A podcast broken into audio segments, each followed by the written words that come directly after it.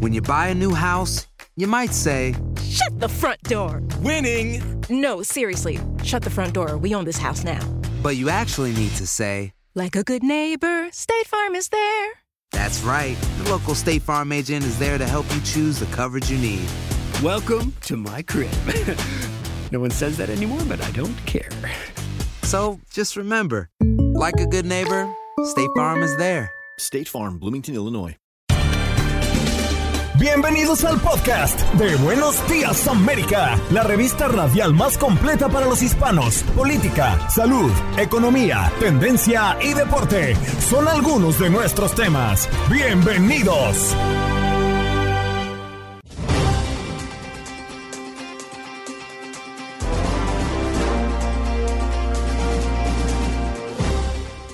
Hoy en Buenos Días América conversamos con Jocelyn Castillo, analista política, a propósito de la batalla por la Casa Blanca entre Trump y Ron DeSantis.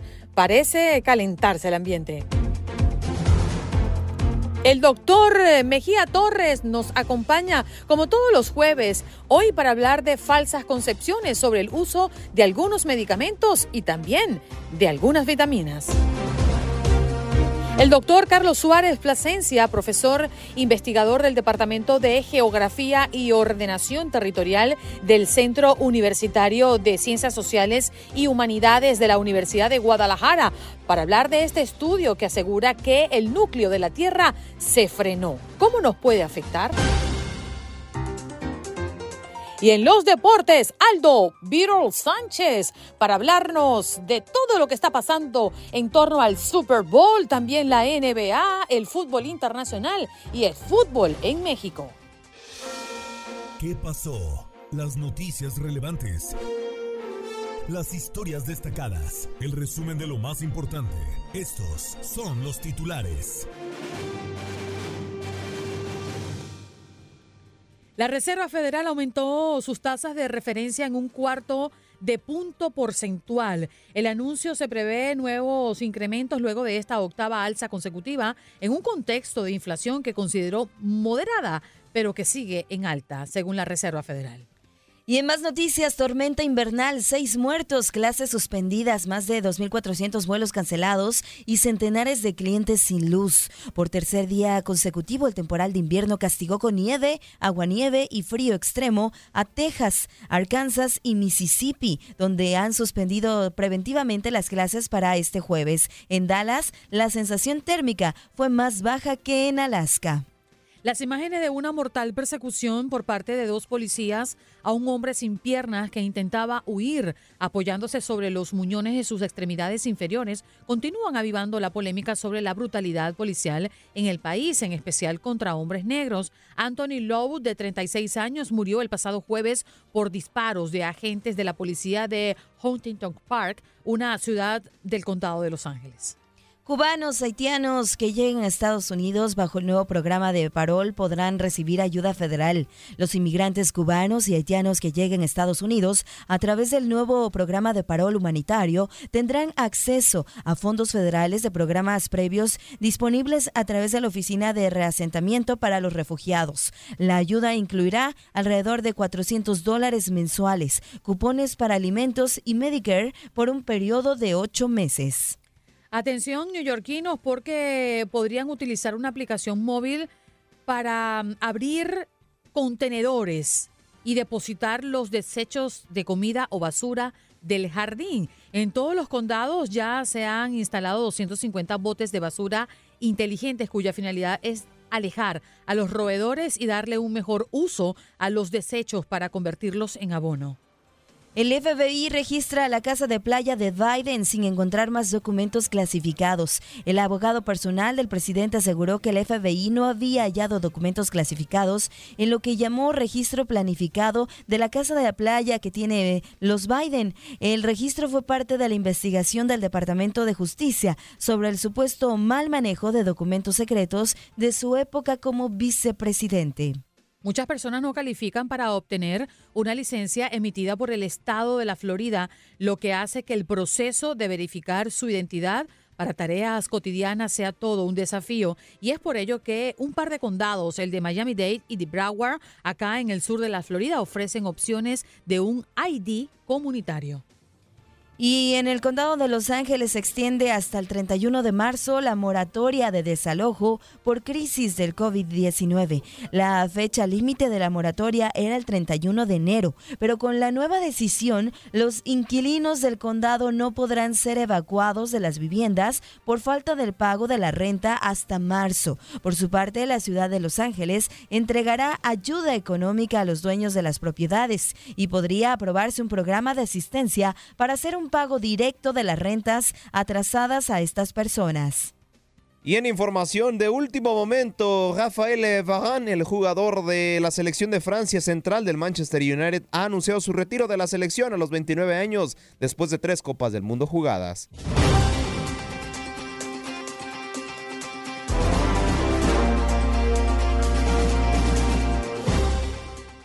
De inmediato nos vamos con nuestra próxima invitada. Ella es Jocelyn Castillo, analista política. Muy buenos días, Jocelyn. ¿Cómo te va?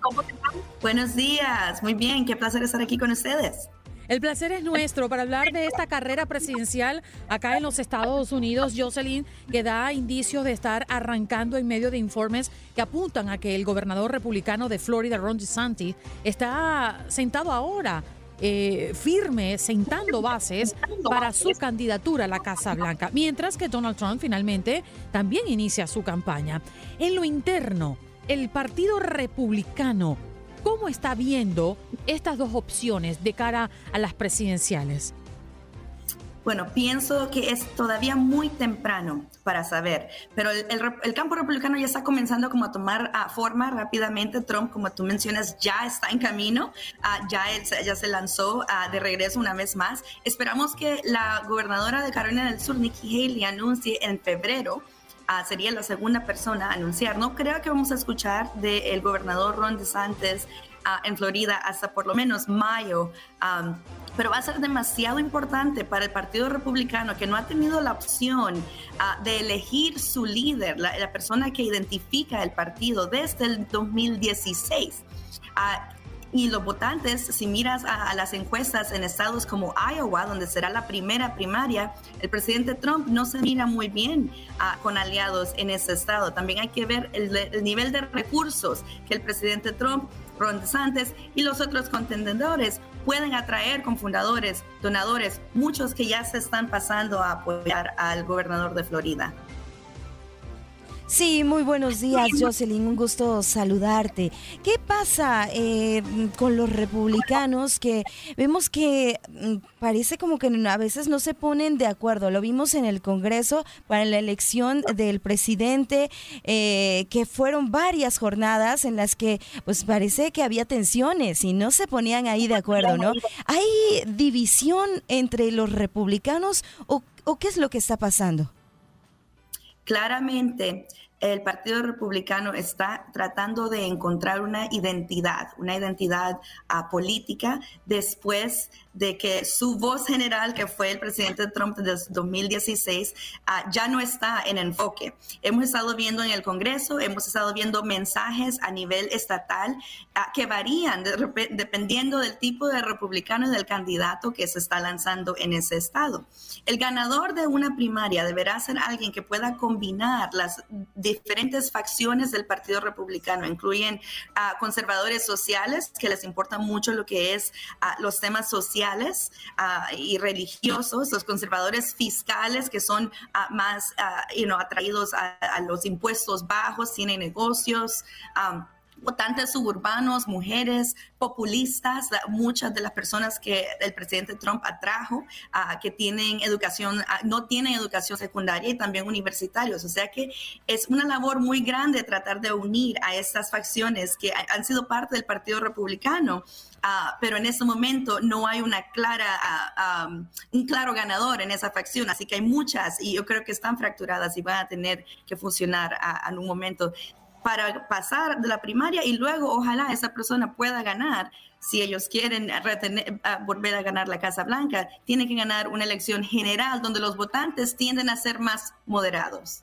Jocelyn, es un perfil muy... mm, Es un perfil ideal, ¿no? Lo que se pretende conseguir tras las primarias para obtener entonces ese candidato que pueda luchar en unas elecciones presidenciales a la- acá en los Estados Unidos. Sobre todo cuando venimos de un periodo con el expresidente Donald Trump marcado por su salida y por su descontento a propósito, según él, pues mm, no fueron respetados ciertos parámetros y que definitivamente el triunfo de Biden eh, estuvo cuestionado, inclusive hasta el sol de hoy.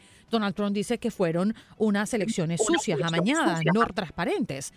¿Cómo quedó Trump al final de toda esta historia y con todas las amenazas que tiene jurídicamente hablando en este momento sobre la mesa de cara a una posible elección en primaria?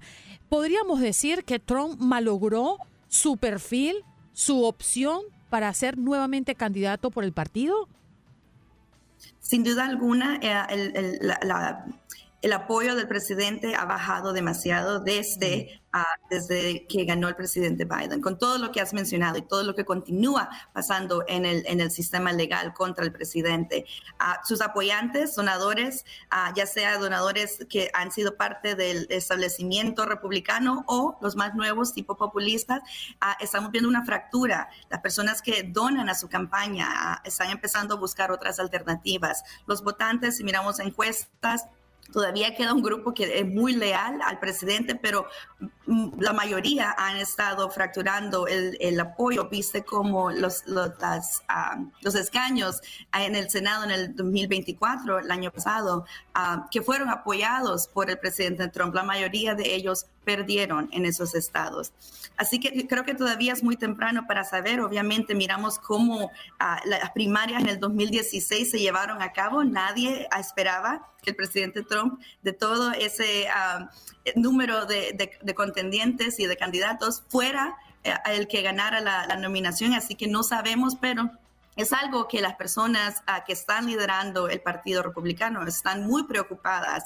Ah, va a ser clave que ellos ah, pongan el apoyo en torno a una persona desde el principio y que no tengan muchas opciones, porque así es como ellos terminaron con el presidente Trump en el Y 2016. además, Jocelyn, toda eh, eh, la, las acusaciones, ¿no? Y, y- y- y cómo se tiran unos con otros, que es una eh, típica práctica política, al menos en los Estados Unidos, dentro de los mismos partidos, para poder mm, bajar de nivel al contrincante y buscar más adeptos hacia su candidatura. Es algo que ocurre aquí. Es un gran fenómeno en la política de los Estados Unidos. Jocelyn, muchísimas gracias por estar con nosotros esta mañana. Un placer. Ahí está. Jocelyn Castillo, analista política, acá hablando de la carrera republicana por la Casa Blanca. Ya lo comentábamos en nuestra entrevista. Ron DeSantis, que se prepara para su candidatura, y mm, Trump, que inicia también su campaña.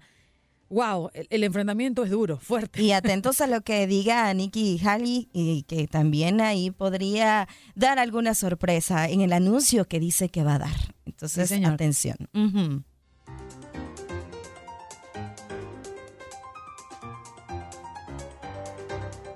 Bueno, nos vamos con el doctor Mejía Torres, que como siempre nos visita todos los jueves. Buenos días, doctor. ¿Qué tal le va? Buenos días, ¿cómo están ustedes? Un- Una pena esta tragedia, ¿verdad? En, en el preámbulo de mi participación, pero yo no estoy ajeno, como decía Terencio. Soy humano y eh, soy hombre y nada humano me es ajeno. Saludo a todo ese equipo, esas dos damas que llenan de elegancia, belleza y talento, tanto la pantalla como las ondas hercianas. Ahora, mira lo que tengo para ti. Cuidado. Al doctor no se queda atrás, Jorgito. Mira, enciende tu cámara, Jorgito. Incorpórate para que le des la cara porque esto es un asunto de protesta ¿eh? y de manifestación de otro lado. Aquí también te trae la campanita y yo voy a ver si me consigo una campanita por ahí, Jorgito, para tocártela también. Doctor, ¿cómo está? Muy buenos días. Hola Jorge, ¿cómo andas? Te tengo tu campanita aquí por si acaso, ¿la, la ves? Ah, sí, pero fíjese, doctor, la diferencia de campanita, la de usted es la que usa como para hablarle a, a la, a la de la sella, la sirvienta. No, yo con Andrina tengo que poner esta. Es que esta ¿Eh? mujer es, Ah, es rudeza boxeo, con esta mujer. Exactamente, es pura rudeza con esta mujer. Mire con qué cariño me trata, Jorgito, ¿eh? Ah, para que agarre Para palco. comenzar la pelea. Así es. Doctor, Bueno, usted quiere tocar un tema muy interesante y mm, para mí también es muy curioso, porque yo he escuchado en repetidas ocasiones que las vitaminas engordan, que la vitamina C tiene mucho azúcar, que resulta que los antibióticos pueden inflamar, que podría afectar nuestra apariencia física, algunos medicamentos, más allá de curarnos o de poder cumplir un tratamiento para aliviar algún dolor. ¿Qué hay detrás de todo esto? ¿Mito, realidad? Sí, muchas, eh, muchas concepciones que tiene la gente son mitos. Otras son una realidad como parte de los efectos secundarios que tienen algunos medicamentos o productos farmacológicos. Ahora, es interesante la forma como la gente lo ingiere, incluso los alimentos con que lo ingiere o acompaña. Un ejemplo, a manera de ejemplo nada más, te voy a citar los antihistamínicos o antialérgicos. Tú no debes consumirlo conjuntamente con leche. ¿Por qué? Porque el calcio y algunos derivados lácteos potencializan los efectos secundarios de los antialérgicos. Por ejemplo, que te dan sueño, que te aturden. Si lo tomas con leche, ese efecto es mucho más intenso y por un periodo más prolongado. Por ejemplo, la, tú no puedes, el, el jugo de naranja, no deberías usarlo conjuntamente con algunos antibióticos porque el ácido ascórbico que tiene el jugo de naranja anula los efectos de ciertos antibióticos. Eso es así. Pero no hay nunca, siempre uno cuestiona, ¿por qué si un médico te dice, digamos, uh, Andreina, lo que tú estás padeciendo de estrés, de el estrés, es lo que te está disparando la presión? Pero ese cardiólogo se queda contigo. Cuando él sabe que tu problema de hipertensión está asociado a un mal manejo de emociones o a estrés, ¿Qué es lo correcto? Que él te refiera a un especialista en el manejo de estrés. No, pero él se queda contigo.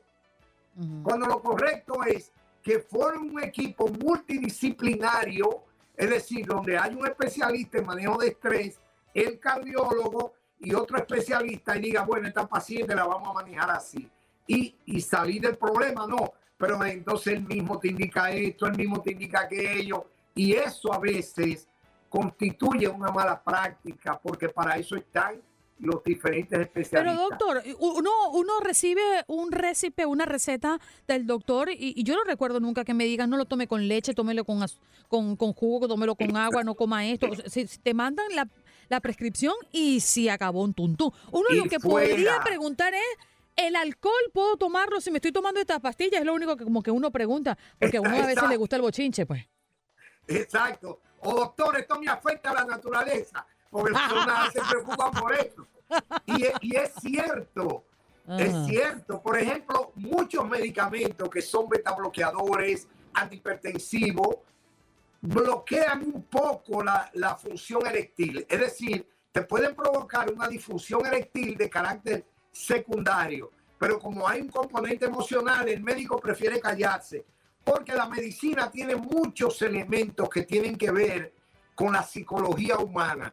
Nosotros aprendimos, por ejemplo, en nuestra formación, y yo creo que te ponía el ejemplo, si alguien es muy creyente, por eso en el récord clínico, tú ves que te pone creencia, religión, para tú tener un perfil psicosomático de ese paciente. Si el paciente es muy creyente, y yo le voy a indicar un antibiótico, pero yo sé que él cree mucho, es medio supersticioso.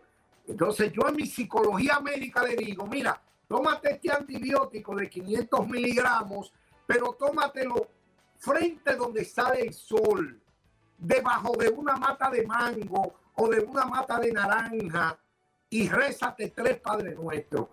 Ese efecto del antibiótico va a ser más intenso porque él lo hace cargado de una fe, de un médico creyente. Y todo eso no tiene que jugar con los pacientes. Fíjate que uno usa el efecto placebo en muchos pacientes. Hay pacientes que dicen que lo único que le funciona son los medicamentos inyectados. Y a veces tú tienes un paciente en el hospital, real lo que te estoy diciendo, ¿eh? esto no es de ciencia ficción ni un invento real pero tú ves que el paciente tiene un problema de que él cree ciegamente que solo las inyecciones le funcionan. Y tú vas detrás, habla con la enfermera y le dice, cógete un cc de suero y administraselo lentamente para que él crea que es el mismo medicamento. Entonces tú coges un poco de, de suero, es decir, dextrosa en solución salina, un suero cualquiera, y le administra ese CC de manera endovenosa como un suero normal y le dice respira profundo, siendo un pequeño calor y el paciente dice sí, siento que algo me está quemando, pero tú le das la mente de él. Claro, eso es real porque eso lo hemos vivido en la práctica. Oiga, doctor. Realmente cómo uno tiene que alinearse con el pensamiento del paciente. Pero, por ejemplo, eso de las vitaminas, que es uno de, de los temas fundamentales que más me preocupa. Hay gente que está en sobrepeso o está obeso, pero tú sabes que muchos pacientes que son intervenidos con la cirugía esta de un bypass gástrico, una banda gástrica, una gastrectomía parcial, en el estómago hay lo que se llama el factor intrínseco de Castro, que permite la absorción de vitamina B12, que es antianémica. Cuando los pacientes les traen una parte del estómago, dejan de, sintetizar y metabolizar la B12.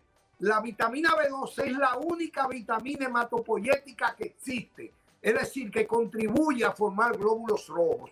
Entonces, un paciente que tú le has hecho una intervención en el estómago y ha perdido el factor intrínseco de Castel que permite metabolizar la B12, ese paciente tú tienes que darle suplemento continuamente de por vida de B12.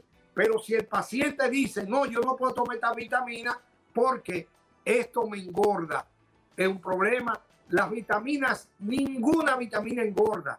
Las vitaminas no tienen. No, la que engorda eres tú. Nada. ¿Perdón? no, las vitaminas no engordan, la que engorda eres tú. ¿No? no, no, su, come, chamo, su banana, doctor. Mira, ya, no, habla, pero cuando habla, oh. Sí, sí, son misiles. Yane es como Kim Jong-un de la radio. Mira, debo decirte, Yane, ni ellas te engordan ni tú engordas tampoco. Las vitaminas no tienen calorías, no tienen nada que ver con aumentar de peso. Las vitaminas te corrigen deficiencia y previenen enfermedades.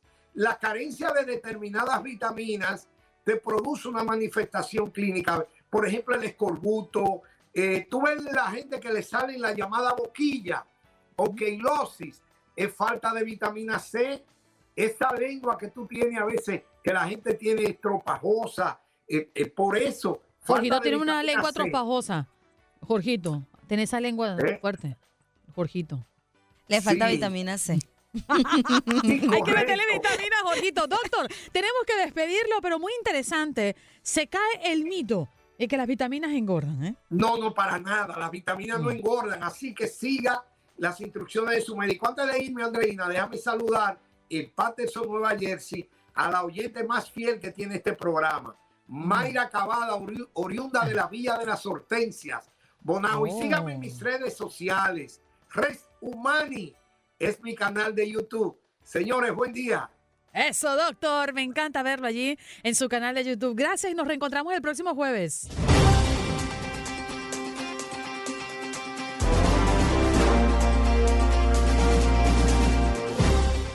Bien, vámonos de inmediato con nuestro próximo invitado. Se trata del doctor Carlos Suárez Plasencia, profesor investigador del Departamento de Geografía y Ordenación Territorial del Centro Universitario de Ciencias Sociales y Humanidades de la Universidad de Guadalajara. Muy buenos días, ¿cómo está, señor Plasencia? Gracias por estar con nosotros esta mañana. Buenos días a ustedes, muchas gracias. Buenos días a su auditorio. Yo no logro ver bien la pantalla, no sé si algo está ocurriendo con su cámara. Ahora sí, muy bien. Además que parece estar teniendo un día fantástico, ¿no? Sí, aquí estamos muy un día muy soleado, muy muy soleado. Bien, señor eh, Plasencia, fíjese, tenemos una gran duda porque hemos escuchado en los últimos días que el núcleo de la Tierra se detuvo. ¿Eso es cierto o no es cierto? Bueno, ese es un artículo que publicaron en Nature eh, los doctores Yang y Song hace unos días, en la cual ellos proponen, en base a una serie de experimentos, este, análisis sísmicos de, de terremotos ocurridos tanto en Alaska como en la Antártida, eh, proponen un modelo en la cual el, el núcleo de la Tierra, que está ubicado en la parte más profunda del planeta a partir de los 2.900 kilómetros de profundidad, hasta los 6.370 kilómetros de profundidad de, de centro del planeta, se detuvo. Entonces, este, eso nos hace acordar de las películas que hemos visto de núcleo y esas cosas. Y, y- y- pero, pues falta todavía comprobar por más por otros científicos, aunque ya al ser publicado en Nature tiene ya algo de credibilidad ese tipo de situación. Pero los, los efectos que puede causar sobre el planeta aún no se pueden identificar cuáles sean. Este, hablan de, de efectos climáticos, de, de efectos en el tiempo de rotación o algunos efectos magnéticos, pero no, este, aún, es, esa es una parte que aún se tiene que investigar por parte de la Unión Geofísica Internacional.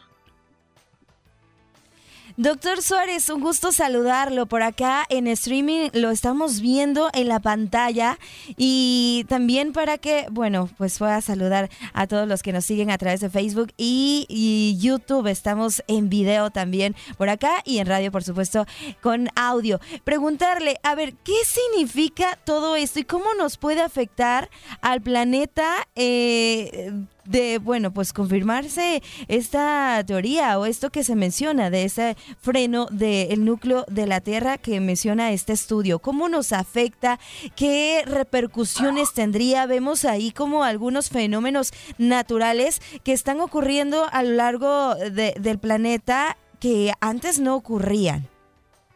Bueno, este, recordemos que el planeta Tierra es un planeta vivo, el cual depende mucho del calor interno del planeta. El, eh, eh, el núcleo, de- el- el núcleo interno del planeta es este, compuesto por fierro y níquel, en una parte en estado fundido, o sea, en estado de fusión, y otra parte en estado sólido, que rota uno sobre otro eh, en dirección hacia, bueno, rotaba hacia, hacia- de oeste a este. Y, y eso ha sucedido, ha sucedido a lo largo de la historia de la Tierra de los 4.500 millones de años que tiene el planeta Tierra de- de- de vida. Entonces, eso genera una serie de, de procesos, por ejemplo, el magnetismo terrestre, que es el responsable de que, ponga, que las brújulas se orienten hacia, hacia el norte, que veamos auroras boreales, que los pájaros se puedan orientar. Este, nosotros nos orientamos a partir de ello. E- Ese es un, un- un efecto de esa rotación de- de- de- del núcleo. Ahora, el que se haya detenido, este, digo, es una, es una, todavía, bueno, es un, todavía un planteamiento teórico de estos dos investigadores de, origen chino, pero ellos plantean que se frenó y que está rotando ahora en dirección contraria hacia el este.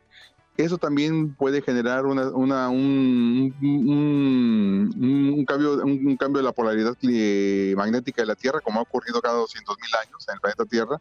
Hay varias inversiones eh, magnéticas en la cual el polo norte se va al polo sur y el polo sur al polo, al polo norte. Eh, el polo sur, eh, los polos magnéticos, eh, no los polos geográficos. La, Tierra no, no se voltea. Y eso queda registrado en, la- en- en- en las rocas este, de, de- que se han eh, depositado a lo largo de, de esos periodos, pero en general los efectos serían mínimos. Este, Ellos mismos plantean de que, por ejemplo, el efecto en el tiempo es va a ser una milésima de segundo en un periodo de 50 años, o sea, no, no, no, no, no tiene ninguna consecuencia. En el clima es muy poco probable que se note un, un efecto. Los efectos que tenemos ahorita de tipo climático es debido al calentamiento que tenemos eh, de, de la atmósfera terrestre, debido a la procesos de industrialización y de alto consumo de combustibles de hidrocarburos que se están acumulando en la atmósfera, se está acumulando el CO2 y eso está generando que el calor se retenga en la, en la superficie y eso genere esos problemas climáticos como el que mencionaba ahorita de esas tormentas severas que tienen en la costa este de Estados Unidos o en otras regiones, Nueva Zelanda, que hay ahorita en, en, en estos momentos en el planeta. Entonces eso hace que genere e- e- esa actividad humana genera otro tipo de problemas climáticos que más bien el, el proceso que estamos en la de la charla que es el el, frenón y el cambio de, de- de giro del núcleo terrestre. Pero doctor Carlos, eh, ¿es posible que si comparamos o echamos hacia atrás eh, 50 años, y, y revisamos lo que está pasando con el planeta en este momento, es posible que los días sean más largos, que los minutos sean más largos, o que sean más cortos nuestros días, o los minutos sean más cortos. Eh, ¿Es posible que algo de eso esté ocurriendo a largo plazo? A largo plazo, pero ellos, eh, bueno, se menciona que ellos, ellos- esta misma gente reporta que se va a ser una milésima de segundo, o sea, es nada. O sea, eso no se puede reflejar en un día más largo, un día más corto. Eso sí, los días de la Tierra, si vamos al origen de la Tierra hace 4.500 millones de años, los días eran mucho más, más, este, más cortos, porque la rotación de la Tierra era mucho más rápida. Conforme ha ido evolucionando la, la- la- Tierra, se ha ido alentando esa rotación y ahora tenemos este, días de 24 horas, posiblemente en unos cin- 50 mil, 100 mil años tengamos días de, de 25 horas. Este, pero Ah, eso sí. debido al, al- al- al alentamiento de la rotación que se va dando en, en- en nuestro planeta. Fíjese, doctor Carlos, aquí hay una inquietud de un oyente y me gustaría trasladársela. Manuel Muñoz dice, Dígame. ¿sabían ustedes que la Luna se está alejando de la Tierra cada año? Eso provoca que la velocidad de rotación sea más lenta, afecta el clima, la marea y hasta la actividad volcánica de la Tierra. ¿Es cierto la Luna se aleja poco a poco? Sí, es, es parte de la del. de- recordemos que la Tierra no somos los únicos en el, en el, en el universo, pertenecemos a un sistema solar, el cual está sujeto a una a una gran, a una gran, la gran explosión que generó el universo. Entonces se está alejando, este, todos los sistemas se están alejando de un centro, pero poco a poco. Entonces son, pero son cambios muy, muy sutiles, muy, muy, muy lentos en el tiempo, no, no, los, no que los veamos así de hoy a mañana o en 10 años. E- Ese alejamiento de la Tierra sí va a generar algún tipo de problemas, cambia las mareas, pero no son tan, tan perceptibles para generar un tipo de desastres o un cambio que notemos de manera notable. Eh, los, los cambios notables son debido a la actividad humana este, y no los propios de la, de, la, de, la, de la Tierra o de la na- naturaleza propia.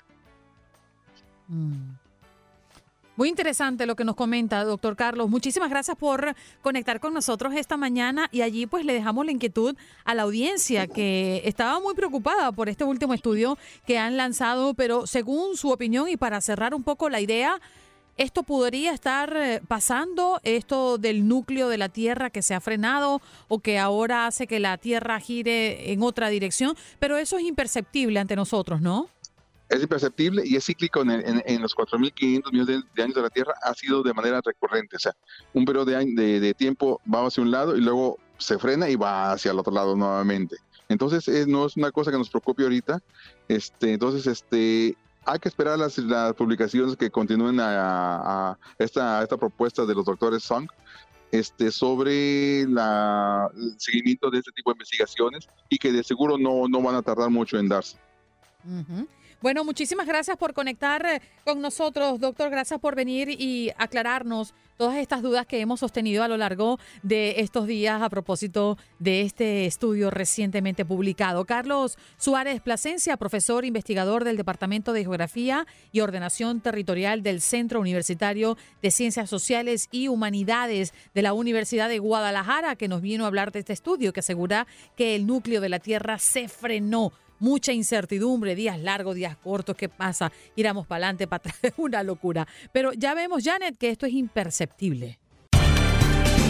Estás escuchando el podcast de Buenos Días América, la revista radial más completa para los hispanos. Escúchanos en las diferentes plataformas: Euforia, Spotify, TuneIn y iHeartRadio.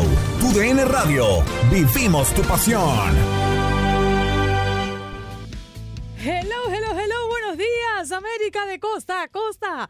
¿Cómo amanecen? ¿Cómo me los tratan? ¿A usted ya le pasaron la manito? Espero que sí, para la felicidad de todos. ¿eh? 8 de la mañana en el este, 7 de la mañana en el centro. Qué mal pensado, Jorgito, mira la cara. Por eso es que no consigue. Por eso es que no consigue. La cosa, la busca donde no es.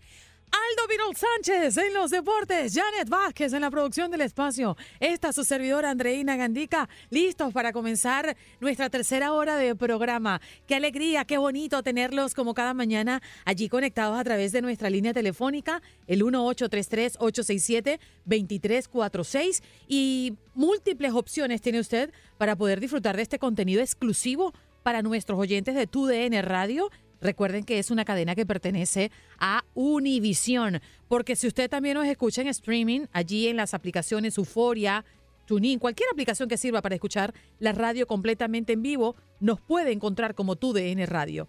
Y esa es una opción que siempre le dejamos sobre la mesa porque capaz usted tiene que trasladarse, moverse en la ciudad, pierde la señal o quiere recomendarnos a amigos, familiares en otros lugares. Y esa siempre es una muy buena opción para escucharnos, como digo yo, en alta definición. Muchachos, nuevamente, muy buenos días.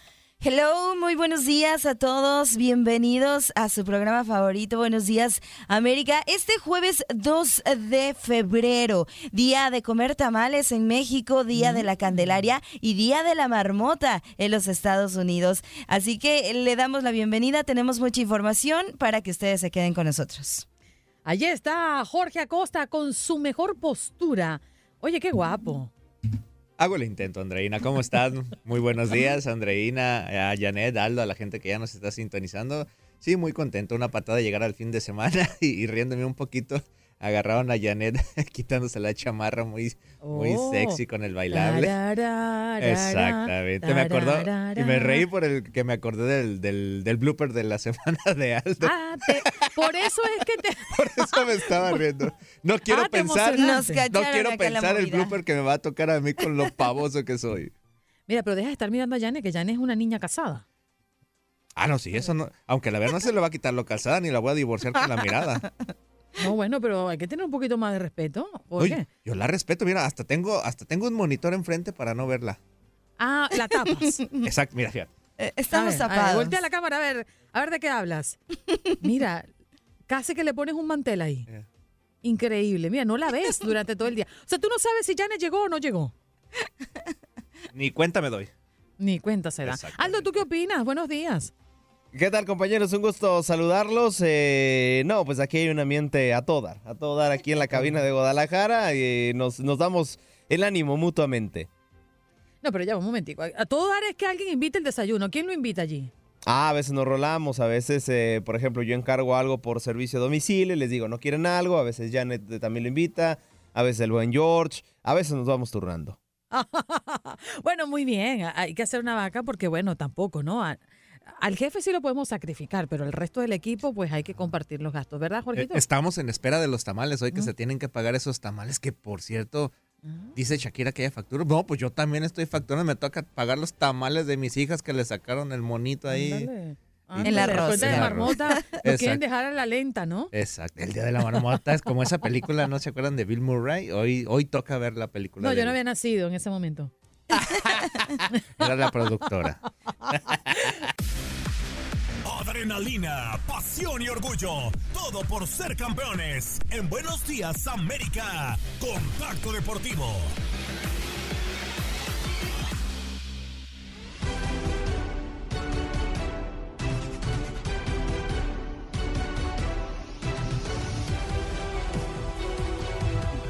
Bienvenidos, bienvenidos a este primer eh, contacto deportivo para hablar de todo lo que pasó en la jornada del día de ayer en la NBA. Y es que qué noticias eh, nuevas tenemos, cuáles son las buenas nuevas.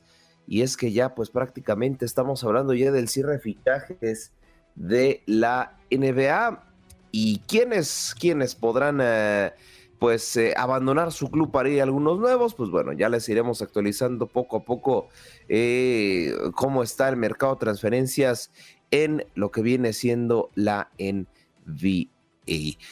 Así que vamos a repasar, vamos a repasar, eh, repasar perdón, quiénes serán protagonistas para este próximo mercado de fichajes en la NBA. Y es que varios jugadores perfilan para pues moverse. Y es que el buen eh, jugador de los Hawks, eh, el buen Bojan, estará siendo transferido por, mira, qué curioso, los nombres. Bojan de los Pistons en este te- pequeño intercambio. También por ahí se suma Kyle Kuzma y Seth Curry para tam- también poder dar los traspasos. ¿Qué otros jugadores están involucrados dentro de este pequeño draft, de este pequeño mercado de transferencias? Cal Lowry, Fred Van Vliet, Alex Croso, D'Angelo Russell, Chris Paul e incluso el mismo Russell Westbrook estarían quedando estos, estos nombres comentados, estarían quedando como agentes libres y estarían, válgame la redundancia, siendo libres para negociar con cualquier otro club, con cualquier otra franquicia de la NBA. Así que pues por ahí podríamos ver a Russell Westbrook con nuestro club. La verdad es que ha tenido buena temporada, para ser bien sinceros, ha tenido buena temporada a pesar de que se le ha relegado demasiado en el conjunto de los Lakers. Y bueno, más teniendo la gran temporada que está teniendo LeBron James hablando de LeBron James, eh, lo comentamos en el contacto deportivo del día de ayer, que pues bueno, cada vez, eh, para empezar, ya eh, se coloca dentro de los mejores cinco jugadores con mejores promedios en la historia de la NBA de asistencias y con la reciente victoria, solamente para puntualizar, con la reciente victoria frente al conjunto de los Knicks, ya pues con 28 puntos que anotó el jugador estadounidense, estamos hablando que solo se acomoda 89, así es, 89 puntos.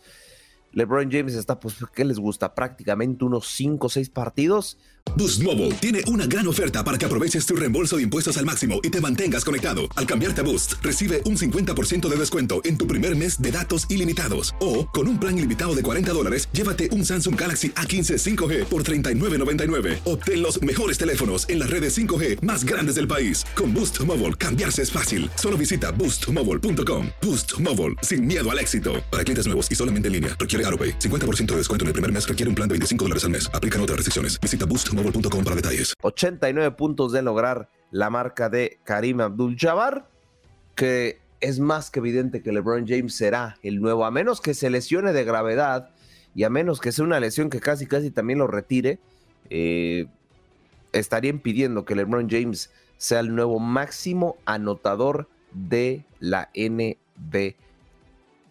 Así que por ahí, por ahí las cosas por el momento. Y bueno, antes de cerrar este contacto deportivo, algo curioso, ¿no? Que Utah Jazz eh, contrató indigentes para que limpien su estadio. Sí, así es, así lo titulan los medios eh, eh, locales, agentes sin hogar. Y le dijo, pues bueno, yo te puedo dar un lugar donde dormir, yo te puedo dar algo que comer, pero pues a cambio límpiame mi hogar. Así las negociaciones del Utah Jazz, así, tal cual como lo escuchan, ¿eh? Tal cual como lo escuchan, y es que el 76% de los habitantes de, Utah, eh, pues bueno, están fuera del precio de la propiedad de la vivienda, y es que allá, la verdad, está muy caro, así es como, pues, eh, tratan de justificarlo un poco, y pues, eh, hace una relación ganar-ganar. Yo te dejo dormir adentro de mi recinto, pero tú a cambio límpiame mis instalaciones. Así ha sido el trato de Utah Jazz en la NBA. Así que bueno, así las cosas por el momento. En la NBA, más adelante, pues bueno, repasaremos lo que fue la carrera de Tom Brady para despedirlo de manera adecuada y claro, repasar también los cambios que hubo en la Federación Mexicana de Fútbol y en la Liga MX, al igual que el repaso de la jornada 1 eh, que se jugó un partido pendiente.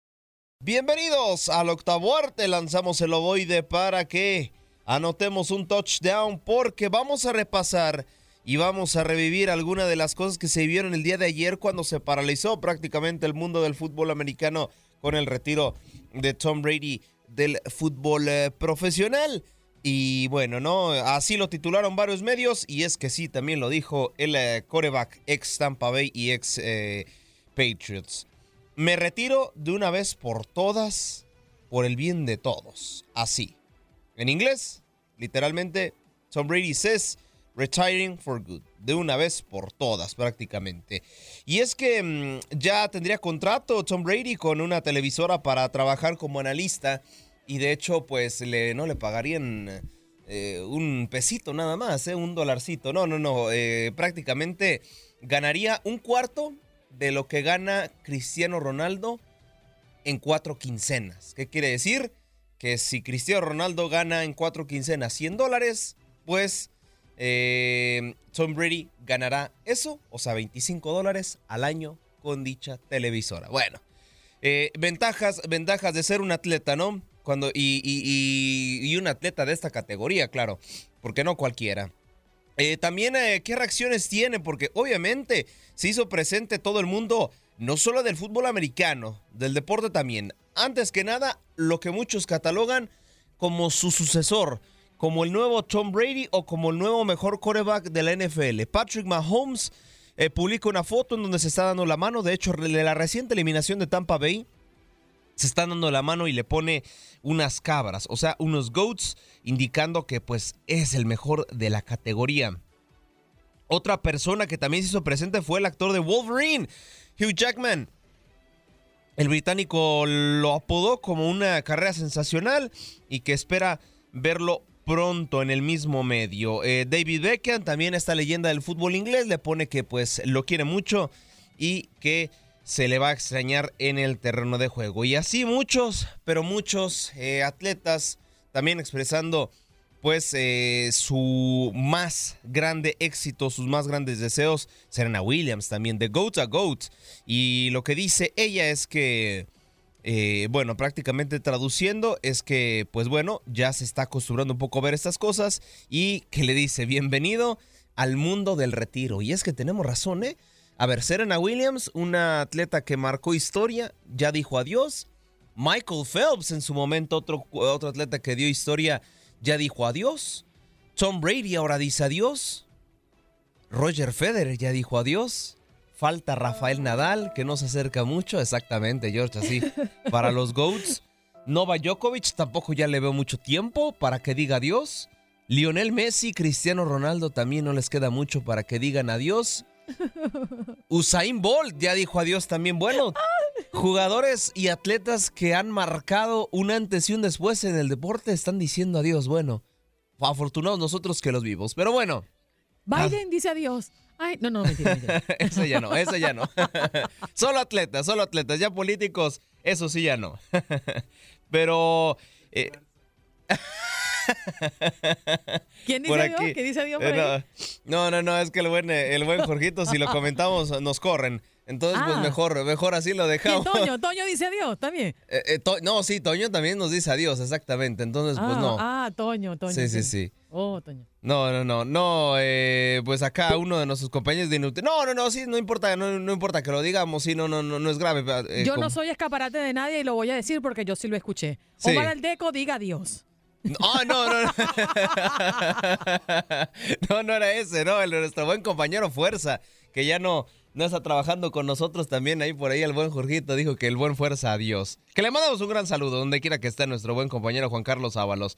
Eh, y ya, bueno, entre estos eh, pequeños, eh, en esta pequeña pausa, les iba a decir un atleta más, pero se acaba de perder, así que bueno, varios atletas eh, le dijeron adiós a Tom Brady. Y así como le dijeron adiós a Tom Brady, con eso también le decimos adiós a nuestro segundo contacto deportivo. Con tres minutos por jugar, el Super Bowl 23 era liderado por los bengalíes de Cincinnati por 16 a 13, pero la pelota era de Joe Montana y los 49 de San Francisco.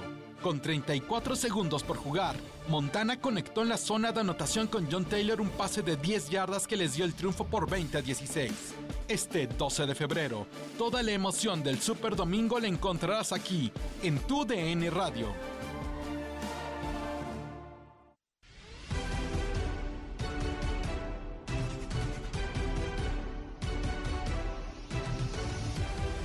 Ahí está, ahí está, ya nos queda poquito para el gran Super Bowl. Recordemos que este fin de semana no hay actividad referente a lo que viene siendo el fútbol americano, pero sí mañana, eh, hoy nomás mañana, sí la siguiente semana ya estaremos hablando del gran Super Tazón.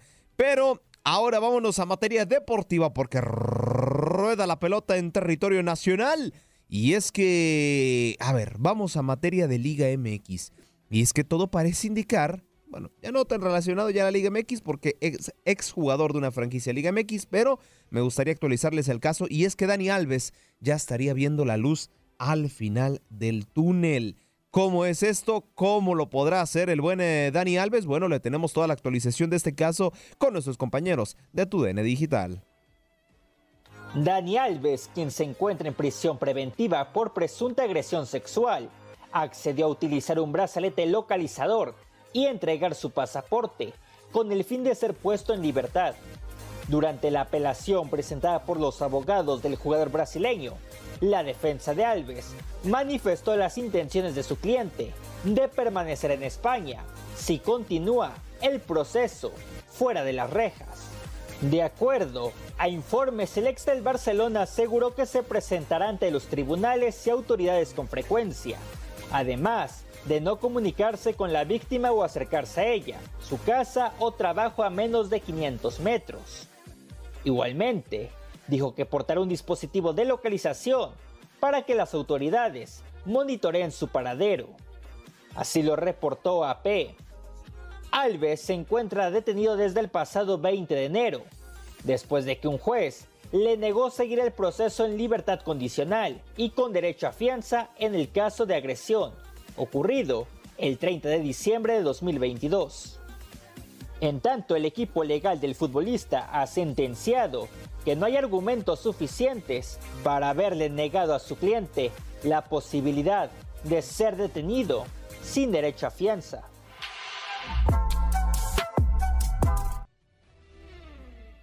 Ahí está la información por parte de nuestros compañeros de TUDN Digital.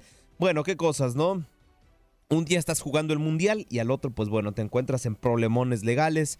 Pero bueno, a fin de cuentas, pues Dani Alves estaría recibiendo este chip localizador, este brazalete localizador, ese que le ponen cuando usualmente estás en arresto domiciliario. Eh, bueno, en países como España, Estados Unidos, en algunos otros países, pues no, no, no tanto. Eh, y también, bueno, este caso de que no acercarse a la víctima me parece bien, creo que eh, lo que se da un resultado, pues yo creo que no le habría, no le veo tanto problema.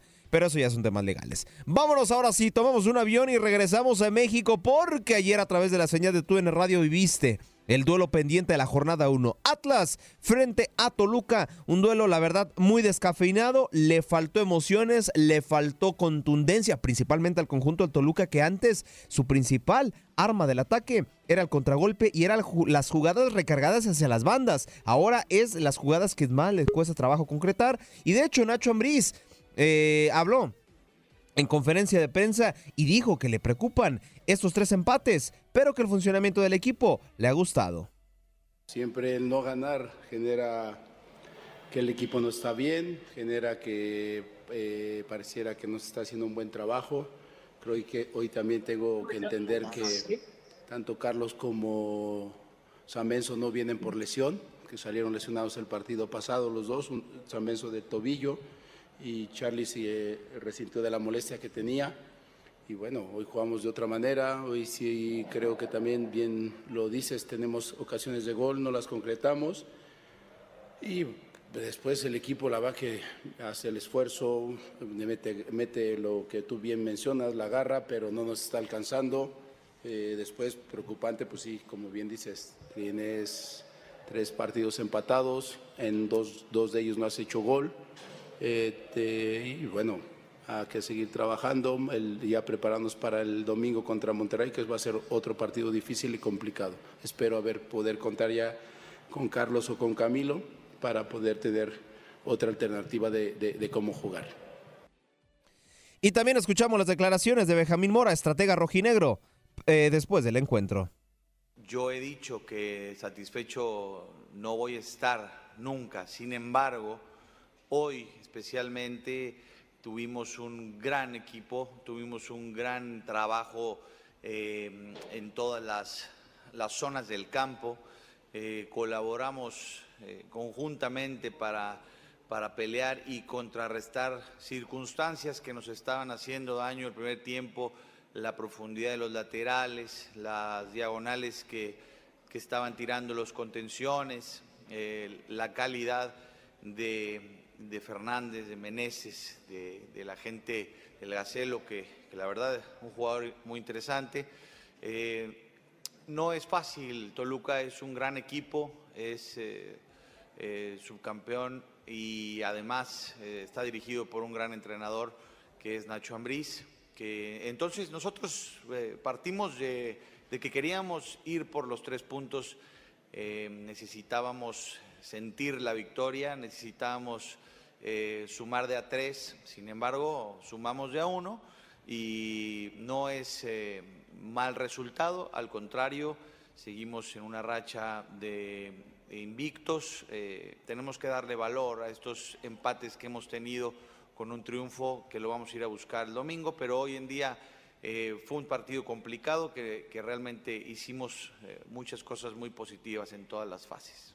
Lanzamos el ovoide hacia un touchdown porque tenemos, ya pasó, ya pasó, ya tiene ratito una hora de hacerse oficial, pero ¿por qué les hablo de fútbol americano en estos momentos y no tiene nada que ver con el Super Bowl? Yo creo que es una noticia que, pues bueno, impactará a algunos.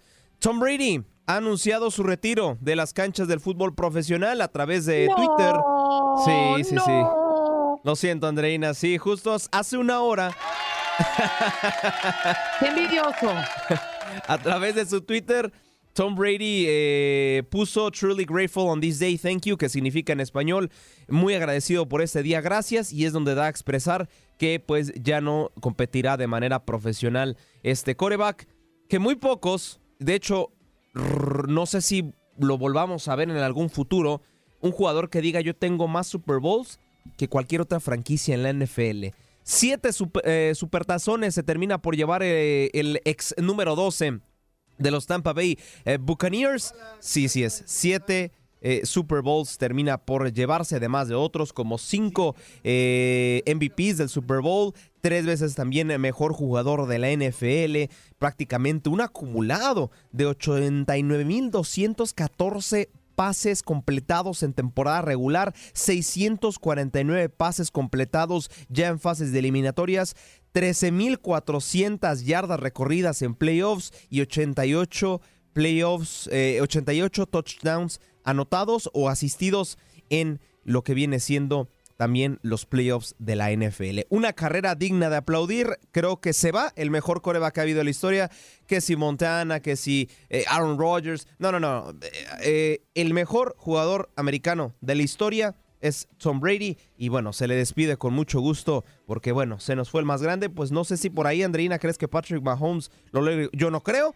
Pero, pero bueno, se nos va Tom Brady. Difícil. E, es un eslabón bastante largo, ¿eh? Demasiado. Eh, le pone la vara muy alta. Pero yo tengo una pregunta, Aldo. No sé si lo dijo en ese video publicado en Twitter, si va a jugar su última temporada o definitivamente ya no estará entrando para la próxima temporada de la NFL. No, ya se acabó. Tres temporadas jugó con los Tampa Bay Buccaneers. Ya para la temporada 2024 ya no estará, ya no estará jugando. Bueno, 2023, 2024 ya no estará jugando profesionalmente. Me parece un, un error garrafal porque estos grandes hay que despedirlos como lo, se merecen, ¿no? Y no es lo mismo decir, me voy a retirar en algún momento y ya pongo punto final a que digan mi última temporada y el último baile en cada uno de los estadios. Sobre todo un personaje como Tom Brady, ¿no? Donde tanta gente en diferentes estados y posiblemente fanáticos de otros equipos no pertenecientes a Tom Brady fueron al estadio a verlo. Yo creo que eh, el público y la fanaticada se merece darle la despedida en cada uno de los escenarios, pero bueno, es una, e, es una decisión muy personal. Sí, de hecho, mira, voy a citar el pequeño mensaje que dijo, iré directo al grano, ya está un poco cansado también que le preguntaran que si se iba a retirar o no.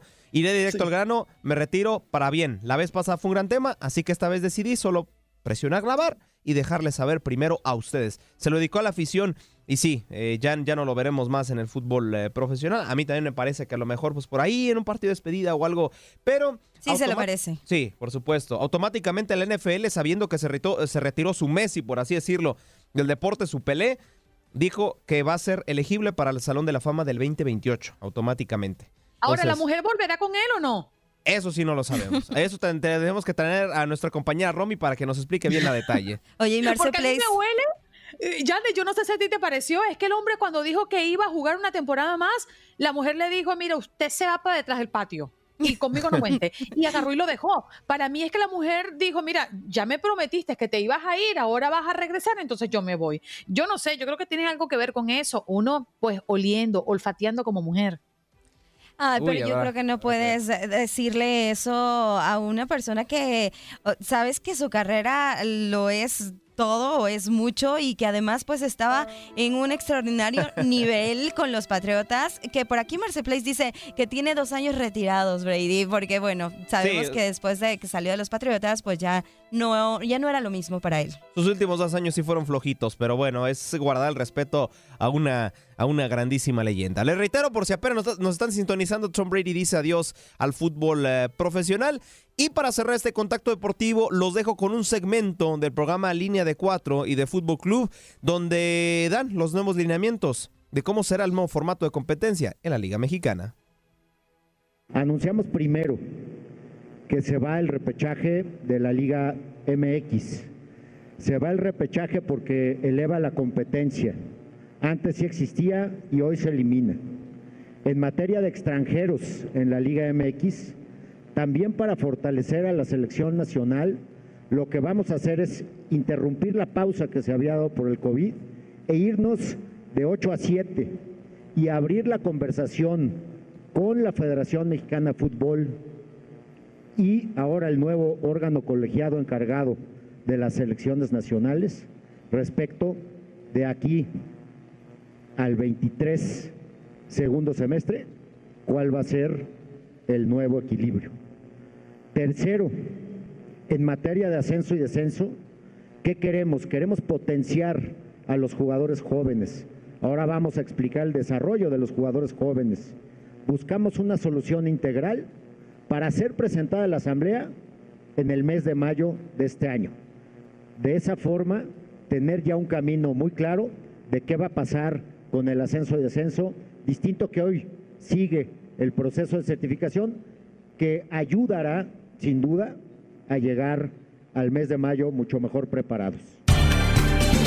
Gracias por acompañarnos en nuestro podcast. Buenos días América. Y recuerda que también puedes seguirnos en nuestras redes sociales. Buenos días AM en Facebook y en Instagram. Arroba Buenos días América. AM.